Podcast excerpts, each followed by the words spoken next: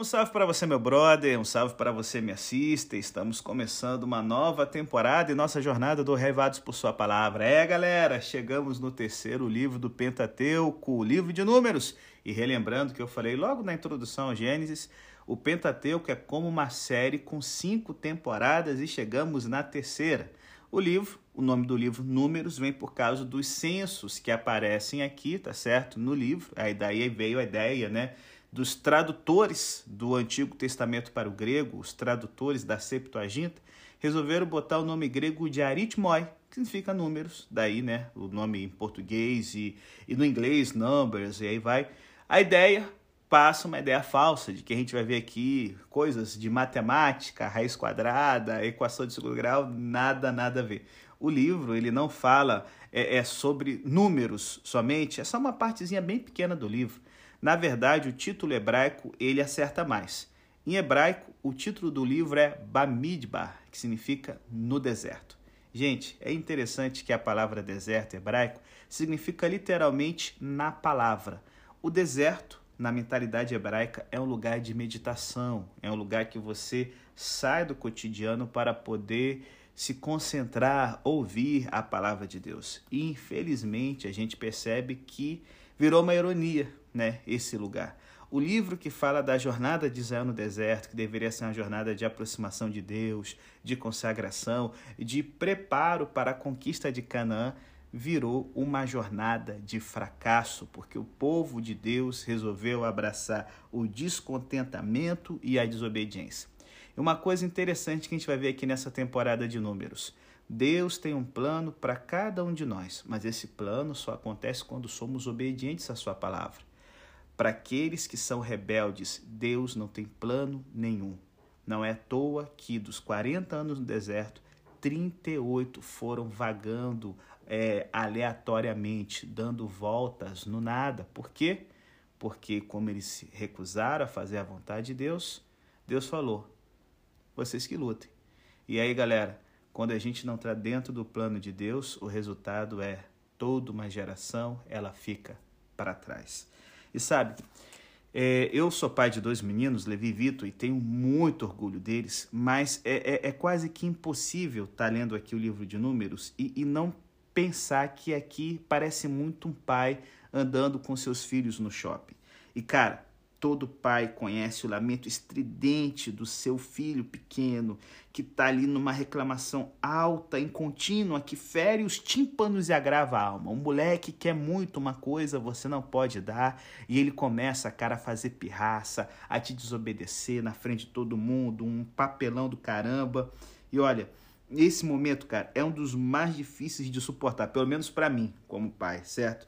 Principalmente quando a gente descobre que a verdadeira causa é o descontentamento e a desobediência. A sensação que eu tenho ao ler o livro de números é que eu tô com uma galera dessa no shopping, chorando, reclamando, murmurando, sempre querendo fazer do seu próprio jeito, em vez de seguir o jeito melhor que é o jeito de Deus. E é bem dizer isso que o livro fala. Ao saírem do Monte Sinai em direção a Canaã, os filhos de Israel murmuram capítulo por capítulo, lamentam-se e reclamam a cada passo da caminhada. Eles se concentraram no desconforto. Não tinham fé para possuírem a terra prometida e por isso eles tiveram que vaguear por 48 anos extras a sua jornada. E o, no livro de Números, nós temos registrado então a trágica história da incredulidade de Israel, que deve servir como dramática lição para o povo de Deus pois o Senhor nos ama e Ele sempre quer o melhor para nós, gente.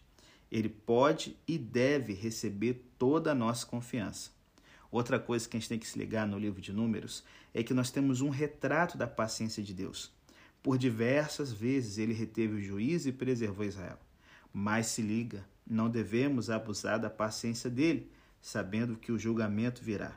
Nós devemos obedecer a Deus em tudo. E uma última impressão aqui na introdução do livro de Números, no primeiro bloco do nosso podcast, é que é, Números fala muito para a gente hoje que vive na igreja, debaixo da nova aliança, que tornar-se uma comunidade verdadeiramente humana, cara, é um processo demorado, complexo e confuso. Crescer simplesmente como homem ou mulher exige toda a sabedoria, paciência e coragem que possamos produzir.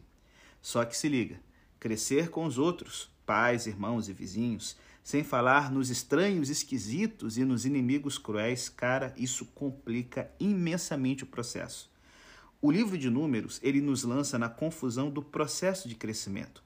Essa sessão aqui da história bíblica desperta em nós um sentimento realista de que é, é, é, pertencer ao povo de Deus tem um significado, ou seja, uma comunidade humana que honra a Deus e expressa na prática o amor e a justiça nas questões do dia a dia que aprende a lidar com o pecado, consigo mesmo e com os outros e segue as ordens de Deus para chegar a um futuro de bênçãos.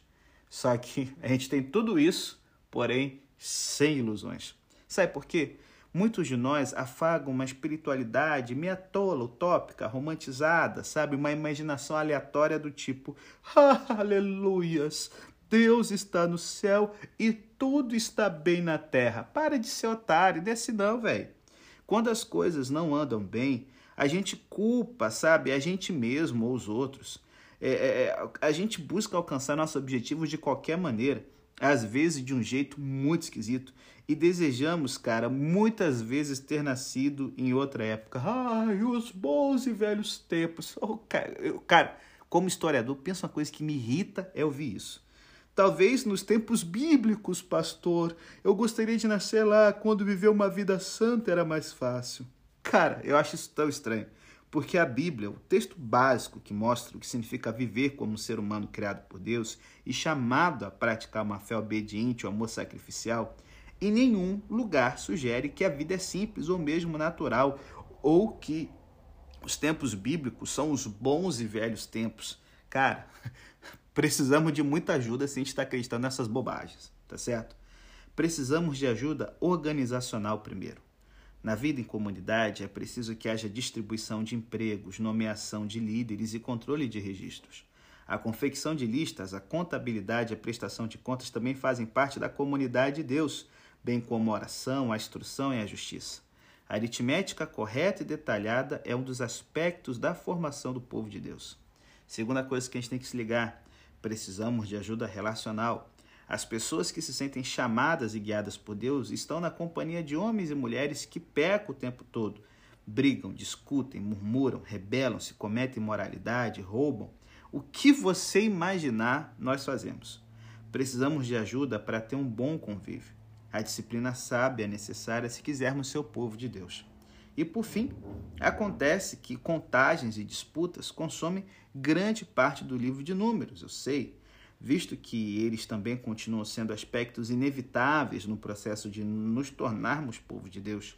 Esse livro é essencial ao treinamento da nossa imaginação no aprendizado de alguns detalhes que não são tão românticos, mas pelos quais somos transformados em povo de Deus. Como, como eu já comentei com vocês, eu curto muito história e história da arte. E, e tem um, uma pintura de Tiziano na National Gallery, acho que falei certo, hein, de Londres, que mostra uma pintura dele chamada Alegoria do Tempo Governado pela Prudência, em que nós temos três rostos da humanidade, na juventude, na idade madura e na velhice. É, as pessoas até acreditam que são o artista Tiziano, o seu filho e o seu neto.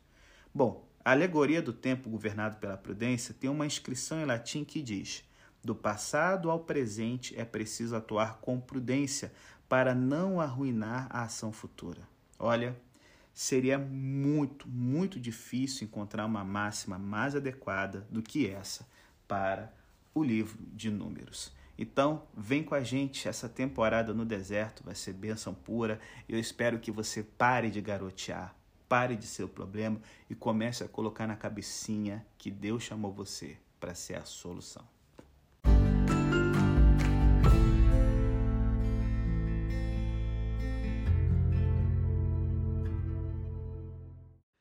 Bom, galera, e nesse bloco aqui que nós vamos agora estar tá analisando né, as lições do capítulo 1 e 2 de Números, o título da gente hoje se liga nele aí, vai ser a ideia principal dos dois capítulos é o seguinte: o povo de Deus se prepara. É o foco aqui do censo no capítulo 1 e 2. Bom, gente, Números descreve algumas das esperanças e medos que Israel passou durante o meio século, quase meio século, né, crucial de sua vida como comunidade. Reconhecemos a importância que tem a história para o povo de Israel. A identificação das diferentes tribos nessa introdução aqui de Números nos relembra a história patriarcal dos filhos de Jacó. Não obstante, uma narração que descreve né, um, um cara, um, um censo né, obrigatório, cabeça por cabeça, né, das pessoas que viviam no século 13 a.C., sugere que, ai Senhor, nós abrimos um livro chato, cansado, antiquado, que provavelmente vai ser irrelevante para o dia a dia de hoje. É, pastor, não naufraguei Levítico, mas números eu não prometo nada. Segura a ponta aí, amigos. Calma, minha sister. Força na peruca. Calma, calma, calma. Sem dúvida, seria um erro a gente passar rapidamente esses primeiros capítulos com a esperança de encontrarmos com algo mais interessante. Quem sabe alguns vacilões morrendo, né? Uma peste, alguma coisa assim, Deus tocando louco nos cananeus. Não, calma, não faça isso. Aqui estão as pessoas da comunidade. Elas estão recordando suas raízes.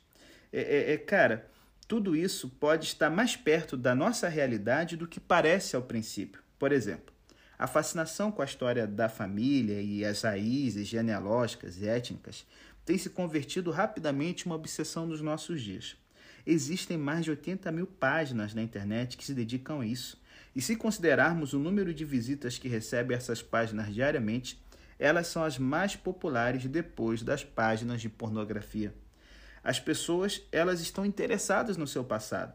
E esses registros israelitas conservam as convicções ideais do povo mais importante do mundo. Aqui a gente é politicamente correto, não, amigo. Ah, ai, mas mimimi, mimimi, o povo judeu. É o mais importante, que é que a história da salvação está acontecendo para a gente, é, para mim é, pelo menos. Então, relaxa, relaxa.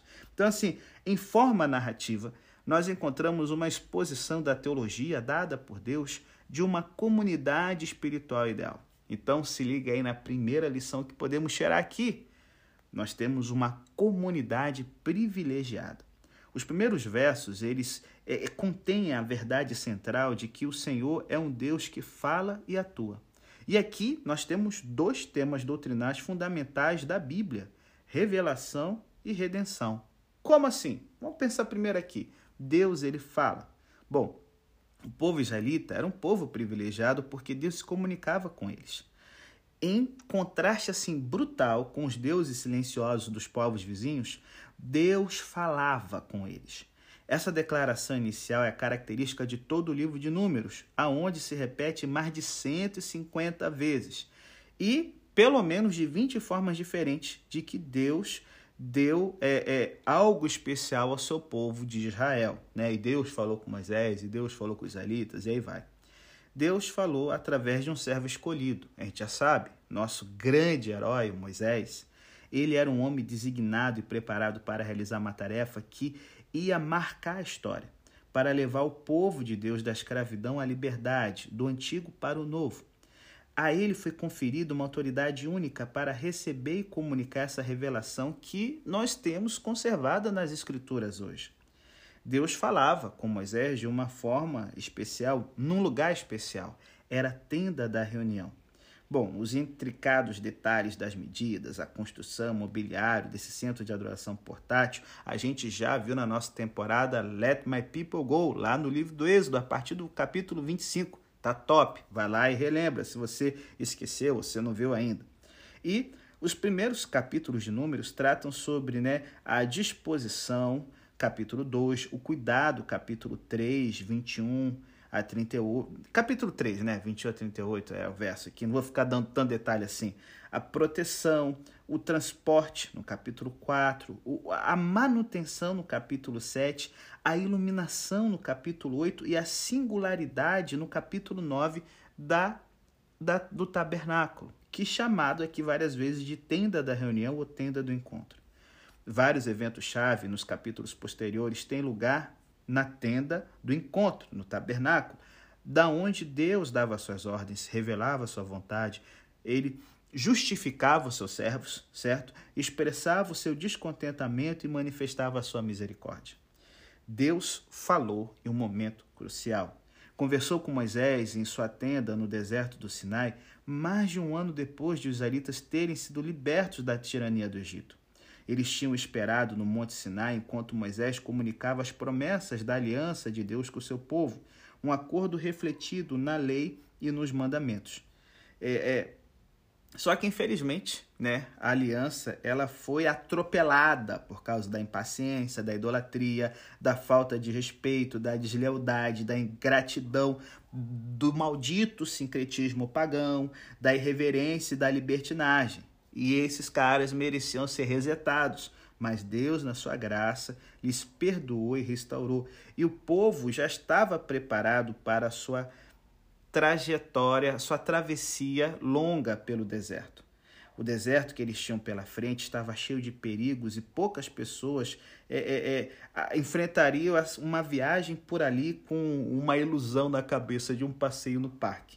Mas se Deus estava entre eles para falar com eles e eles, por sua vez, recebiam a graça da obediência, meu irmão, tudo daria certo. E no primeiro versículo nós temos uma recordação positiva para o leitor contemporâneo de que Deus ele segue dirigindo a nós exclusivamente através das páginas das Escrituras. Com várias narrações, Números nos relembra que devemos evitar a indiferença, a displicência, sabe? A, a, a, a, a recusa arrogante dessa palavra aqui, que é a palavra de Deus. A, me, a mensagem muitas vezes não vai ser muito agradável no princípio, ou particularmente bem-vinda para a gente, mas vários momentos nesse livro indicam que é, é, rechaçar a palavra de Deus tira a alegria, a utilidade e a paz ao desobediente. E aí, nós temos aqui uma segunda coisa que nessa teologia. Primeiro eu falei de revelação, agora redenção, porque Deus atua. Deus lhes falou claramente no segundo ano da sua saída da terra do Egito, como diz o verso 1 do capítulo 1. Ele não pronunciou suas ordens simplesmente, antes ele atuou com poder. O milagre de sua redenção testemunha a singularidade da revelação. Somente Deus podia conseguir uma emancipação rápida e completa depois de quatro séculos de opressão despótica. O Senhor é mais que uma voz majestosa que ressoa desde, sabe, as alturas do Monte Sinai. O Deus que os havia livrado milagrosamente da mão dos egípcios tinha a intenção de completar a segunda metade da promessa que fez ao pé da mesma montanha, quando Moisés viu a sarça que ardia em fogo e não se consumia. O Senhor não somente havia tirado eles do cativeiro, mas também estava levando eles a uma terra que mana leite e mel. Ele é um Deus redentor que sempre atua com poder e misericórdia na vida daqueles que estão decididos a escutar o que ele diz. Assim que, com palavras que abrem é, é, esse diário né, dessa viagem monumental, é, é relembrado ao leitor que essa comunidade privilegiada foi tirada do Egito. O povo necessitaria ser li, li, liberto em várias outras ocasiões durante a viagem às vezes de perigos externos, porém quase sempre de problemas internos. A fome, a sede, os exércitos inimigos seriam vencidos pelo Deus poderoso. Porém, é, é, viriam tempos em que eles é, é, se voltariam a ele não para receber ajuda, mas voltariam para Deus totalmente descontentes, orgulhosos, insubordinados, temerosos, duvidosos, desesperados, incrédulos, desobedientes, insurretos e persistentes no coração duro, com espírito, cara, murmurador e cheios de idolatria e imoralidade. Rapaz, a recordação da redenção do Egito, na frase introdutória dessa narração, relembra aos leitores que, uma vez livres da condenação do pecado, todos os crentes necessitam da obra constante salvadora de Cristo. Assim como aqueles escravos israelitas, nós temos sido gloriosamente libertados, mas necessitamos dessa libertação contínua que foi nos prometida e já tem sido feita possível através do poder do Espírito Santo que vive em nós. A salvação, nos termos bíblicos, é tridimensional. Fomos salvos do juízo do pecado e somos salvos da tirania do pecado.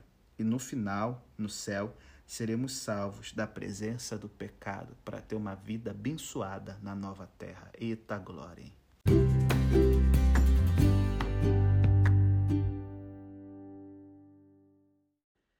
Percebemos também de cara, galera, que nós temos aqui uma comunidade vulnerável. Como assim, pastor? A narração prossegue descobrindo o fato que dá nome ao livro. Moisés ordena que se enumere a todos os homens israelitas maiores de 20 anos. Faça um censo, segundo o número é, dos homens, todo varão, todos que puderem sair para a guerra. Opa, o censo era por causa da guerra. Eles corriam o perigo de serem atacados por bandidos que ficavam vagabundeando ali na região.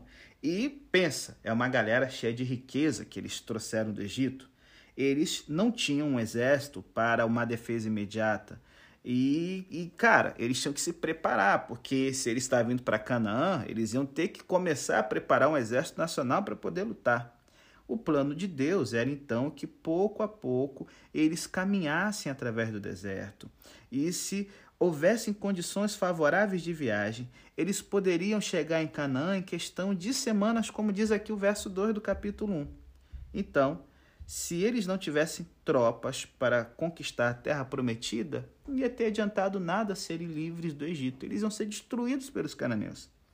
Só que, cara, infelizmente, esses futuros soldados morreram no deserto. E o segundo censo do livro, lá no capítulo 26, que a gente vai ver mais na frente, é o que conserva o nome daqueles que entraram em Canaã. A primeira lista se converte num trágico catálogo de pessoas murmuradoras, rebeldes e que duvidam, pessoas que não alcançam todo o seu potencial, uma triste recordação das oportunidades perdidas da vida. Entre o primeiro censo e o segundo desse livro, nós encontramos a trágica história de quando Israel não acreditou em Deus, que fala e atua. Não obedeceram sua voz e não confiaram no seu poder. Os leitores cristãos de Números se enfrentam com um tema conflituoso, cara, logo no primeiro parágrafo.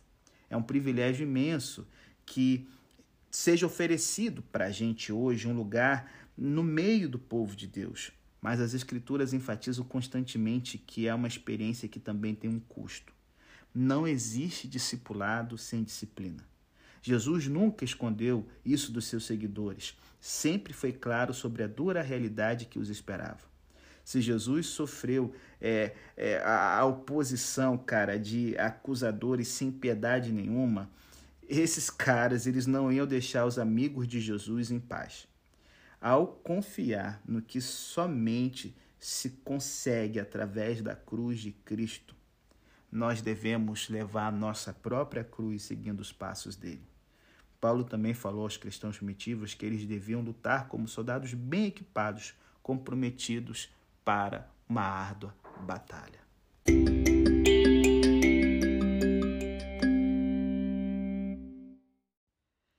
Terceira lição que eu quero trazer para vocês aqui, do capítulo 1 e 2 de Números, galera, é que a vida em comunidade ela é valiosa. Olha, os registros aqui enfatizam o significado do indivíduo, com uma lista de todo homem, um por um. As necessidades da comunidade mais ampla não ocultam o valor da pessoa distinta que aparece na lista. É, e, cara, isso aqui, rapaz, é uma benção quando a gente pensa nessa perspectiva. É uma grande conquista. Embora o propósito do censo seja calcular as tropas, havia uma consciência é, é, de que Israel tinha uma ascendência. Os indivíduos pertenciam a famílias. Cada família era parte de um clã e numerosos clãs constituíam em tribos podiam voltar a, até atrás na história, até os filhos de Jacó, que começaram a vida na terra que os seus sucessores deveriam ocupar. Os peregrinos iam é, é, é, rumo para casa e cada um deles era importante para Deus. Cada um deles podia traçar a trajetória da sua vida até Abraão, o amigo de Deus. Olha, hoje a gente vive numa sociedade despersonalizada, cara. Temos uma tecnologia incrivelmente sofisticada que nos tem reduzido todos nós a números, né, é, é, é de, de números PIN, a códigos de barra, a registros em documentos. E os encontros cara a cara estão correndo, cara, o perigo de se converter numa raridade social. Cada vez mais as salas de chat na internet, né, através dos aplicativos de rede social, sociais, têm substituído aos diálogos pessoais.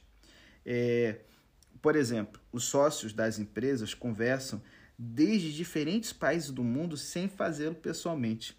Nós temos informatizado o contato com as pessoas que estão do outro lado do mundo, mas não conhecemos as necessidades do nosso vizinho que mora ao nosso lado.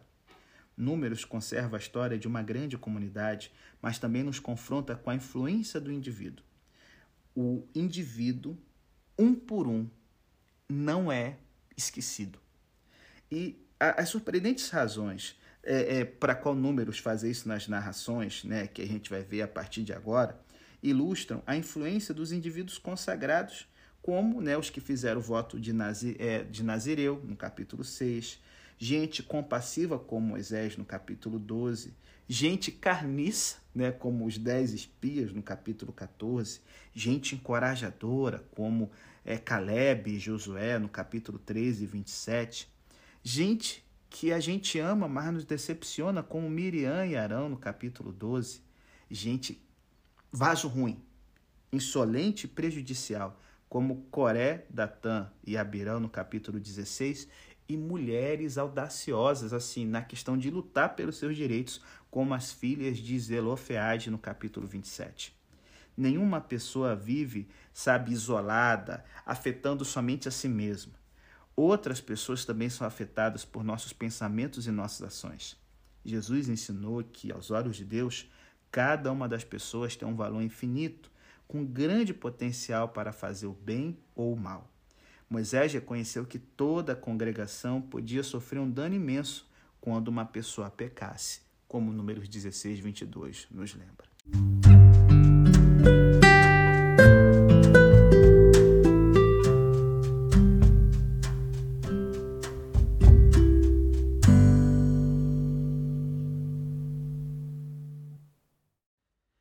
Quarta lição que eu quero trazer para vocês é que a vida em comunidade é uma vida interdependente. Olha, embora a importância do indivíduo seja enfatizada frequentemente nesse livro, ele também ensina ao povo o princípio de que cada pessoa tem um papel interdependente e que abençoa a comunidade.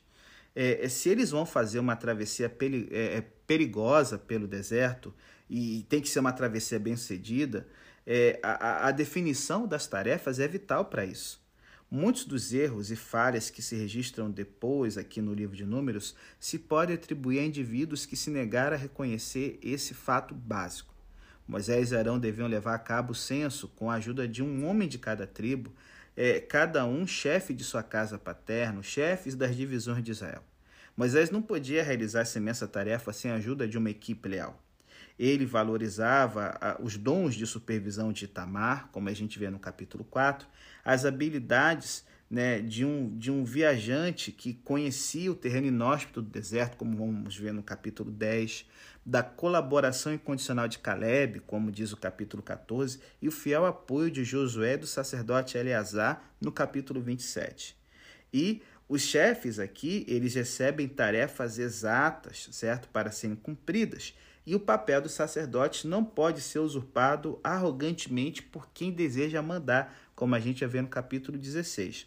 Os levitas mesmos, eles são indicados a um lugar em que eles vão viver no acampamento, e os deveres específicos que devem ser feitos como eles deveriam viajar em caravana e o que eles devem fazer no seu trabalho para Deus, tinha um lema: cada um segundo o seu ministério, segundo a sua função. É o que está lá no capítulo 4, 49. Os indivíduos devem reconhecer que dependem dos demais. O tema da interpretação se desenvolve. Desculpa, da interpretação não, foi mal. O tema da interdependência se desenvolve em toda a Escritura e chega à máxima expressão no ideal da Igreja do Novo Testamento, em que os cristãos estão relacionados uns com os outros como membros de um corpo, pedras de um edifício e colaboradores de uma empresa magnífica.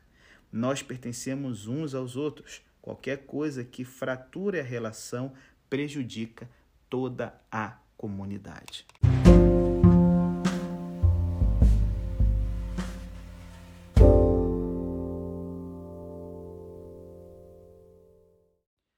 Quinta lição que a gente tira aqui desses dois capítulos: nós temos uma comunidade comprometida. Merece a pena a gente refletir sobre as pessoas que iam ajudar Moisés com o censo. como temos aqui no verso 5 ao 16 do capítulo 1. Muitos levavam o nome divino e, através dos anos, testificaram acerca da fé dos seus pais em tempos difíceis. No Egito, eles não podiam viver e atuar como queriam, mas mantinham viva a fé de suas famílias, dando nomes a seus filhos que conservavam as grandes verdades acerca do Deus que amavam e honravam.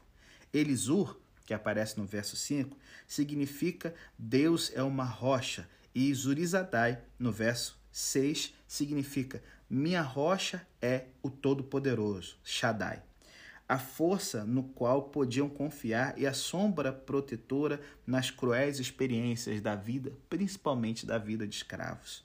CDU, no verso 5, significa Shaddai é uma luz, a chama da claridade inextinguível em meio às trevas da opressão do Egito.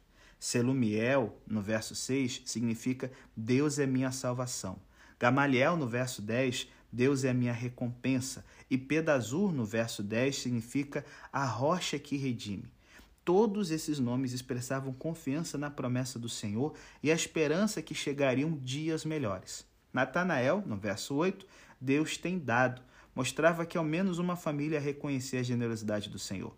Eliabe, no verso 9, significa Deus é meu pai, o que assinala o cuidado constante de Deus. E Elisama, no verso 10, significa meu Deus tem ouvido, declarando que Deus sempre estava atento ao clamor do seu povo. Se eles eram fiéis ao seu nome, esses homens escolhidos tinham tanto é, é, que oferecer iniciativa espiritualmente como administradores, assim como deveriam manter uma vida de adoração constante para permanecerem fiéis ao significado dos seus nomes. O que nós somos diante de Deus é infinitamente mais importante do que nós fazemos.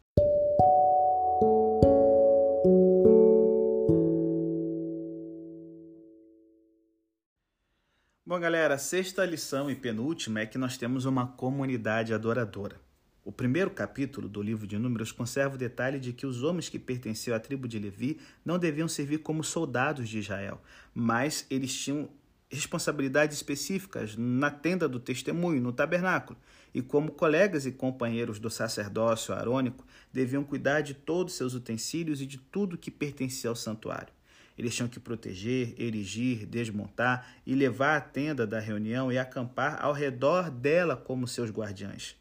Esse centro de adoração portátil devia estar no meio do acampamento e durante suas viagens, seus materiais, utensílios e mobiliários eram transportados numa forma de caravana. Essa ajuda aqui é, é, é, é coloria visual, visualmente, é, é, essa ajuda colorida e visual relembrava ao povo de Israel a prioridade da adoração. A, a sua a sua proximidade física imediata relembrava ao povo de algumas verdades essenciais. Em primeiro lugar, sua adoração afirmava a singularidade de Deus. Os levitas atuavam como uma barreira protetora para evitar que qualquer israelita arrogante ou ignorante se aproximasse do lugar santo onde estava a presença de Deus no meio do seu povo. Não havia lugar para irreverência ou indiferença, como nos lembra Levítico 10 na história de Nadab e Abiú. Qualquer intenção de sabe, é, é, é marginalizar as coisas de Deus ou, ou, ou levar ele de uma forma irreverente, conduziria ao desastre. Somente o Senhor é Deus e não deve haver rivais. Em segundo lugar, sua adoração mostrava a proximidade de Deus. O seu encontro no meio do acampamento simbolizava que o Senhor não estava longe de cada um deles. Se ele estava com eles e por eles, como diz Romanos, se Deus é por nós, quem será contra nós? Em terceiro lugar, sua adoração enfatizava a santidade de Deus. Os israelitas deviam acampar ao redor da tenda do encontro, mas a certa distância. Os levitas eram uma barreira protetora para manter o sentido essencial da presença santa de Deus. Não somente ajudavam a preservar o sentimento de reverência, hum, sem o qual a adoração é, ia se deteriorar rapidamente, mas também é, se convertiam numa prova moral é, é, de que o comportamento diante de Deus tem que ser santo. Sua relação com Deus devia ser intimamente ligada com sua conduta moral na sociedade. Durante os anos posteriores, a consciência do que acontecia na tenda do encontro manteria vivo o sentimento de uma santidade excepcional. E né, é, a, a, a localização do tabernáculo, no centro do acampamento, mas a uma distância respeitável das tendas, preserva visualmente duas dimensões inseparáveis e qualquer doutrina equilibrada sobre Deus: sua imanência e sua transcendência. A ideia de imanência quer dizer que Deus está perto de uma forma amorosa da gente, que tira o nosso medo de pensar de que ele é uma divindade remota, inacessível, totalmente alienado da nossa vida. Só que a transcendência nos protege da ousadia irreverente, certo? Nos lembra de que Deus é o outro, de que a gente não pode tratar ele como amigo de futebol ou uma colega do Instagram. David Wells é um autor que nos relembra que, entre muitos cristãos contemporâneos, a mensagem da imanência de Deus é mais aceitada popularmente do que a verdade da sua transcendência, mas não podemos ressaltar somente um atributo divino em detrimento do outro. Se nos concentrarmos somente na sua imanência, nos arriscamos a começar a ver as realidades espirituais com indiferença, sem nos darmos conta. Se nos centrarmos exclusivamente em sua transcendência, podemos chegar a nos sentirmos sós, desanimados e abandonados. Então fique esperto nisso aí.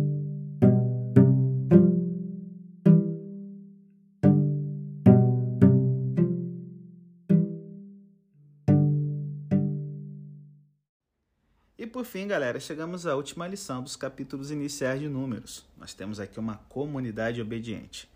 Em toda a sessão introdutória se repete uma frase importante que, de uma forma ou outra, vai ser repetida ao longo de todo o livro.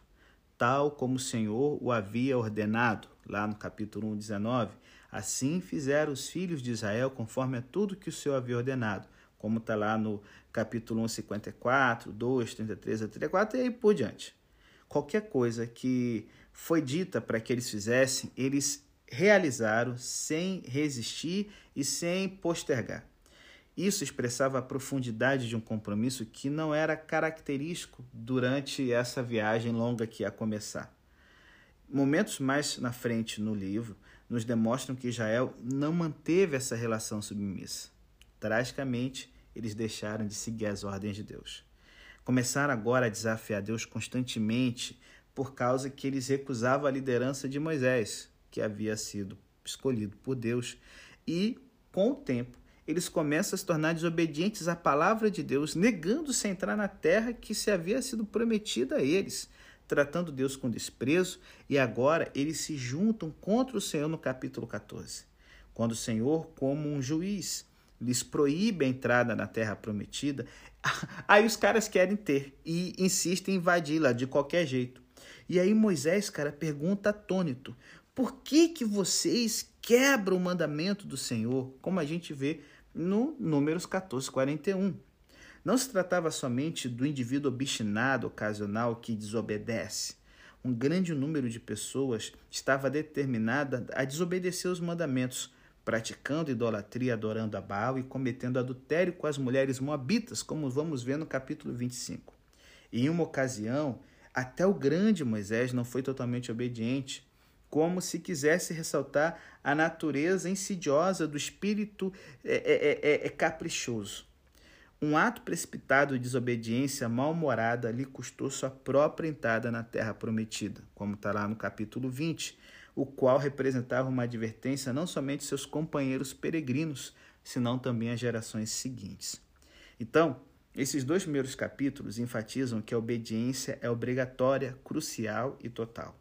O caráter obrigatório se reflete na linguagem repetida nos primeiros capítulos. A comunidade respondeu à palavra de Deus atuando conforme a tudo que o Senhor havia mandado.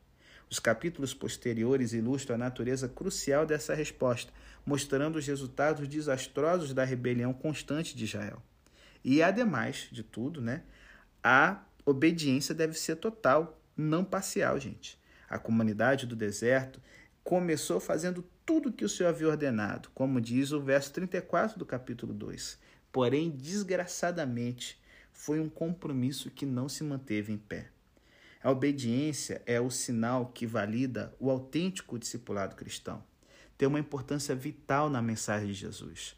Não somente Jesus a ensinou, mas também a exemplificou.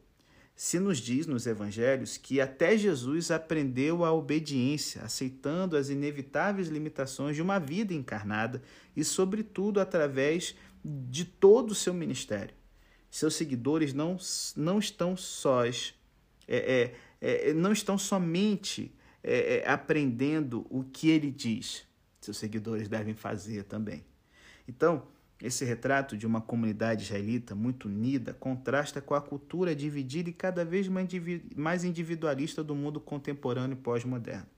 Richard Tonkins ele tem comentado acerca da fragmentação da sociedade ocidental em milhões de indivíduos que já não estão preparados para aceitar o que se lhes é entregue, mas senão que agora eles querem do seu jeito.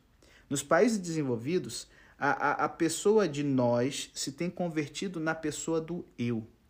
E, e assim, reacionários e, e, e, vão protestar, não vão se conformar com isso e, vão querer pressão, fazer pressão social para que, sabe, as coisas sejam diferentes. Mas o que a gente vê hoje, galera, é que a pressão social é que o, se você quer ser alguém descolado, não se submeta à autoridade do governo, da igreja ou da estrutura tradicional da família. Toque o louco para você ser autêntico. É. E aí, descolado ou reacionário? A atribuição de poderes ao indivíduo tem acontecido à custa de um alto preço nos nossos dias hoje. A erosão das estruturas sociais tradicionais tem minado a estabilidade da vida das pessoas e tem contribuído para um sentimento de confusão e incerteza. O maior individualismo significa que as pessoas são mais propensas a colocar seus interesses na frente do bem comum, o qual conduz a uma perda da mentalidade cívica e do espírito de comunidade. Bom, quem está dizendo aqui é o Richard Tonkins, não eu, certo? A primeira, mas assim, eu concordo, né? Tô dizendo que eu concordo, tá certo, cara. A primeira sessão de números descreve um ideal radicalmente diferente. Aqui Deus é supremo e sua palavra é honrada. A adoração é uma prioridade, a vida está estruturada e as famílias têm valor. As pessoas reconhecem sua identidade distintiva, são fortalecidas por sua solidariedade corporativa, se alegram em sua continuidade espiritual com seus antepassados e confiam na segurança que lhes foi prometida. Essa coleção de retratos da vida corporativa, ordenada interdependente, tem muito que nos ensinar a nós que vivemos num novo milênio que tem uma cultura cada vez mais fragmentada. Com nossa preferência moderna e individualista de crer sem pertencer, nós temos aqui, cara, uma grande lição para as igrejas e as organizações cristãs de hoje em dia no desafio de sermos modelos de vida e serviço que amam, apoiam e enriquecem mutuamente a vida das pessoas que se associam a elas. E aí? Nós vamos ter um pouco mais de Israel fazendo o que é certo ou Israel fazendo o que é errado? No final, a escolha sempre está na mão da gente.